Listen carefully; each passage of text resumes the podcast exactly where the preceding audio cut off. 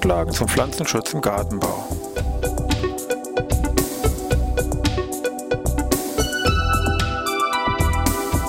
Ein wöchentlicher Podcast der Forschungsanstalt für Gartenbau an der Fachhochschule Weinstefan von und mit Thomas Lohrer. Für Gartenbaustudenten und alle anderen, die sich für Krankheiten und Schädlinge an Pflanzen, deren Biologie und Bekämpfung interessieren. Thema heute Bordeauxbrühe. Ja, ich begrüße wieder hier in Weinstefan zur neuen Podcast-Ausgabe Pflanzenschutz im Gartenbau. Wir wollen uns heute mal wieder mit einem Pflanzenschutzmittel beschäftigen, so ein bisschen geschichtlicher Rückblick auch hier zu wagen. Und zwar geht es um das eigentlich ja das berühmteste Fungizid schlechthin, die sogenannte Bordeaux-Brühe. Und das ist eben ein Pflanzenschutzmittel, ein Fungizid, was man auf jeden Fall kennen sollte, wenn man hier im Bereich wir mal, Pflanzenschutzmittel oder Pflanzenschutzvorlesungen hört. Es wäre genauso, wenn Sie mal jetzt Medizin studieren würden und würden sagen, also Penicillin, hm, was gar nicht, wie das entdeckt worden ist, das kann also nicht sein. Und das ist jetzt hier im Pflanzenschutz genauso. Also diese Bordeaux-Brühe und seine Entdeckung und so ein bisschen drumherum sollten Sie auf jeden Fall kennen. Es gibt es ja viele berühmte Dinge, die den Namen des Entdeckers tragen oder des Erfinders oder ihm zu Ehren so benannt worden sind. Es gibt eine Reihe an berühmten Beispielen, wie meinetwegen in Paris der Eiffelturm, der zu Ehren davon diesem französischen Ingenieur, Erbauer, benannt worden ist. Dann meinetwegen auch im Labor, meinetwegen der Bunsenbrenner, da steckt ein deutscher Chemiker dahinter. Oder die Petri-Schale, das ist ein Bakteriologe gewesen, also nicht der Herr Schade, sondern der Herr Petri, kleiner Witz am Rande. Dann auch wieder hier im Bereich, medizinischen Bereich, natürlich solche Sachen wie HeLa-Zellen, steckt sich hier ein bisschen der Name von der Person, dem diese Zellen da, oder der diese Zellen da erstmals entnommen wurden, sind nämlich der Henrietta die steckt da mit Vor- und Nachnamen hier drin, HeLa-Zellen, oder vielleicht ein bisschen bekannter, hier im Bereich Strahlen, Röntgenstrahlen, zu Ehren von dem Herrn Röntgen. Also, ich habe eine ganze Reihe an Namen, die eben hier mit ihren Produkten, Erfindungen oder Bauwerken verbunden sind. So, jetzt bei unserer Bordeaux-Brühe ist jetzt nicht der Name der Person, die jetzt hier mit ähm, auftaucht, sondern der Name des Ortes, also Bordeaux, die Stadt ist hiermit gemeint. Nun kann man sich eben fragen, ja, wer verbirgt sich jetzt namentlich hinter dieser Bordeaux-Brühe? Was hat das mit Pflanzenschutz zu tun? Warum hat das ja eine große Bedeutung da erlangt? Und wie hat er diese Brühe eigentlich entdeckt? Fangen wir jetzt mit dem ersten an, nämlich wer steckt eigentlich dahinter, namentlich? Hier ist zu nennen Pierre-Marie Alexis Millardet, wird auch häufig mit PMA, also Pierre-Marie Alexis, PMA Millardet oder einfach nur allgemein mit Millardet abgekürzt, sage ich mal Franzose, der Mitte Dezember am 13.12.1838 geboren wurde, auch im Dezember 15.12.1902 dann gestorben ist, er ungefähr 64 Jahre alt. Also Franzose, geboren in Frankreich im Nordosten, genauer gesagt eine kleine Stadt, die hier auch im Bereich der Schweiz, hier sage ich mal, grenzt. Elternhaus würde man aus heutiger Sicht sagen, gebildet. Vater hier wesentlich sagen als Jurist, würde man aus heutiger Sicht betrachtet sagen, tätig und auch der ganze Umfeld, wie gesagt, immer noch sehr kirchlich geprägt. Wurde bis zum Alter von zwölf Jahren übrigens zu Hause unterrichtet, dann auf die Schule gewechselt, Jesuiten-College in der betreffenden Region und hat sich dort bereits schon relativ früh hier für erste botanische Studien für Moose und Gräser interessiert. Gut, die Bordeaux-Brühe war natürlich zu dem Zeitpunkt noch relativ weit weg.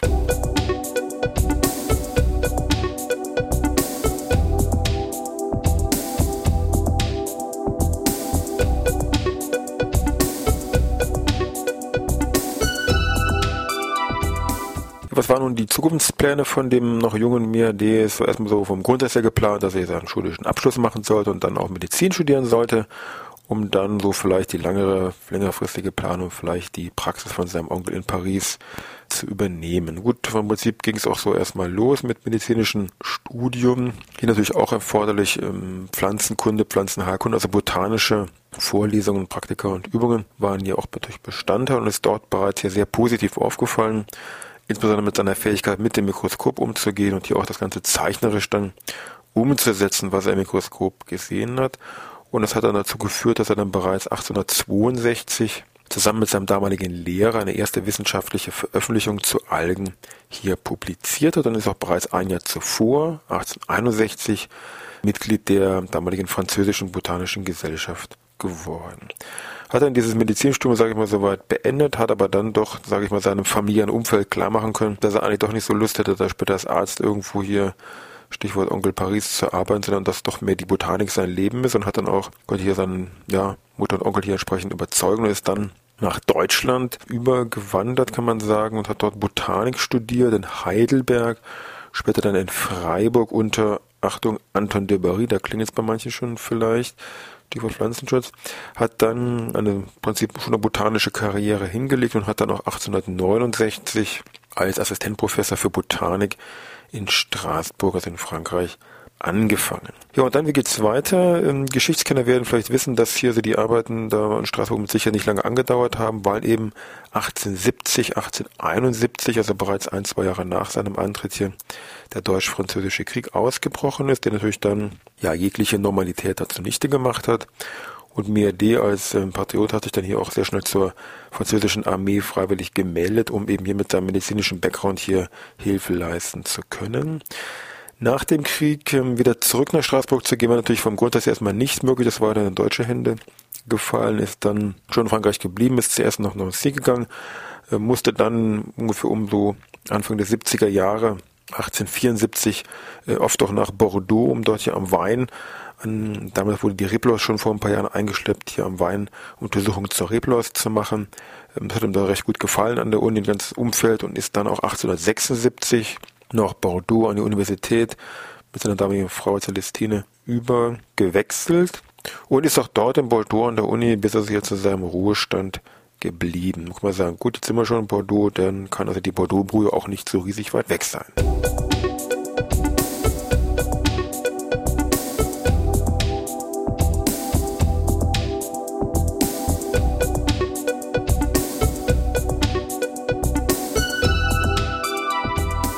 MIAD hat sich dann speziell nach dem Krieg und dann speziell hier in Bordeaux insbesondere diesen Pflanzenschutzthemen zugewandt. Also wir haben eben schon gesagt, hier Stichwort Reblaus-Problematik, also ein Schädling, der ungefähr 1860 von USA nach Europa eingeschleppt worden ist und wo MIAD hier doch sehr viele Untersuchungen und Bekämpfungsversuche durchgeführt hat, speziell im Bereich resistente Unterlagen hat hier recht große Erfolge erzielen können.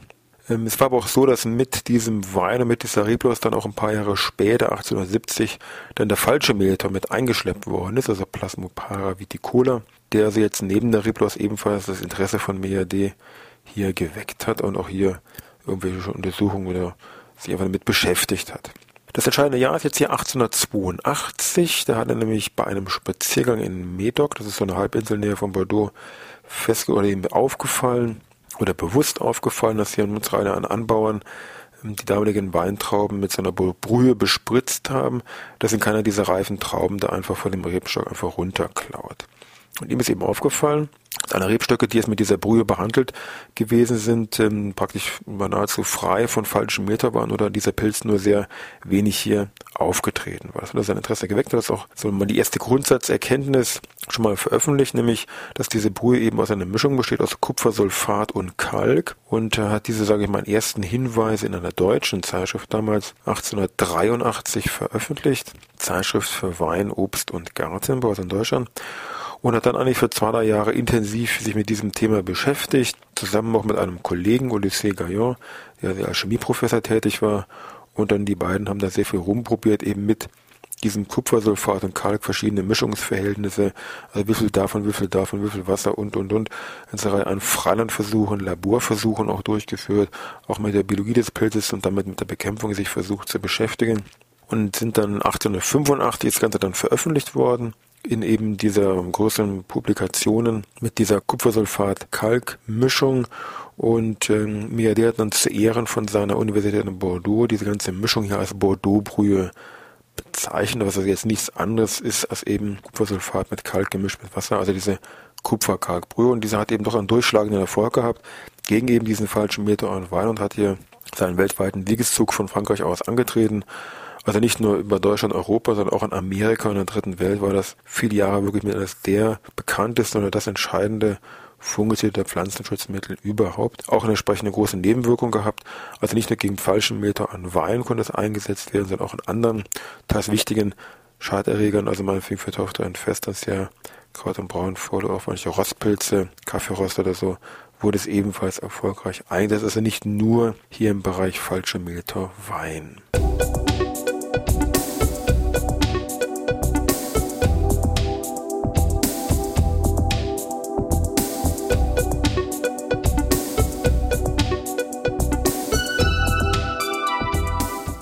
Dieser ja doch weltweiten Bedeutung von dieser Bordeaux-Brühe sollte man jetzt meinen, dass da mir der große Nationalheld, sag ich mal, die nächsten Jahre, Jahrzehnte gefeiert hätte werden sollen, aber dem war eigentlich nicht so die richtige Anerkennung, hat er eigentlich zeitlebens nicht irgendwie bekommen. Später wurde dann in Bordeaux eine Statue in einem kleinen Park aufgestellt und auch eine Straße natürlich äh, trägt hier seinen Namen, aber das war es dann schon im Großen und Ganzen. Ähm, also da ist jetzt so viel nicht geblieben. Gestorben ist Miade 1902, ein Jahr nach seiner Pensionierung und hat damals auch seine Frau und zwei Söhne noch hinterlassen. Heute, kurzer Sprung mal in die Jetztzeit, das Kupfersulfat oder dieser Kupfersulfat-Kalkbrühe, ähm, dem sind jetzt nicht mehr zugelassen, aber Kupfersulfat, jetzt sage ich einmal, als wichtigster Bestandteil von dieser Bordeaux-Brühe ist zumindest als Wirkstoff noch in der Schweiz und Österreich zugelassen. In Deutschland nicht mehr, da gibt es andere Kupferformulierungen, die bei uns eingesetzt ähm, werden. Zu nennen sind insbesondere Kupferoxychlorid, Kupferhydroxid und äh, Kupferoctanoat, was da über mehrere Pflanzenschutzmittel da über den Weg läuft. Auch irgendwo natürlich wieder hier falsche Metaphereien von der Zulassung her. Speziell den Kupfereinsatz äh, im Wein gibt es in unserer Jahre schon Diskussionen zur Minimierung des Einsatzes, weil es eben so ist, dieses Kupfer reichert sich über die Jahre im Boden sehr stark an, wird also sehr massiv an die organische Substanz gebunden und ist insbesondere für das Bodenlebewesen sehr nachteilig, also für Regenwürmer und Co. und kann das auch je nach Gehalt irgendwelche Pflanzenschäden hervorrufen. Also man ist da sehr bestrebt, hier den Kupfereinsatz im Weinanbau, insbesondere hier unter Dauerkulturen, hier zu minimieren. Das war also die Entdeckung jetzt von unserer Bordeaux-Brühe von Miade, das entscheidende Jahr eben 1882 und es ist eben nichts anderes als wie eine Kupferkalkbrühe. Was haben wir jetzt in der Summe eigentlich gelernt? Ja, wenn man es mal übertragen möchte, könnte man sagen, also Spaziergänge an der frischen Luft mit offenen Augen durch die Gegend laufen, immer beobachten, das kann also auch Ihrer Karriere vielleicht förderlich sein. Vielleicht ergibt sich heute nochmal die Gelegenheit, dass Sie rauskommen. In diesem Sinne, ich wünsche Ihnen was. Bis nächste Woche.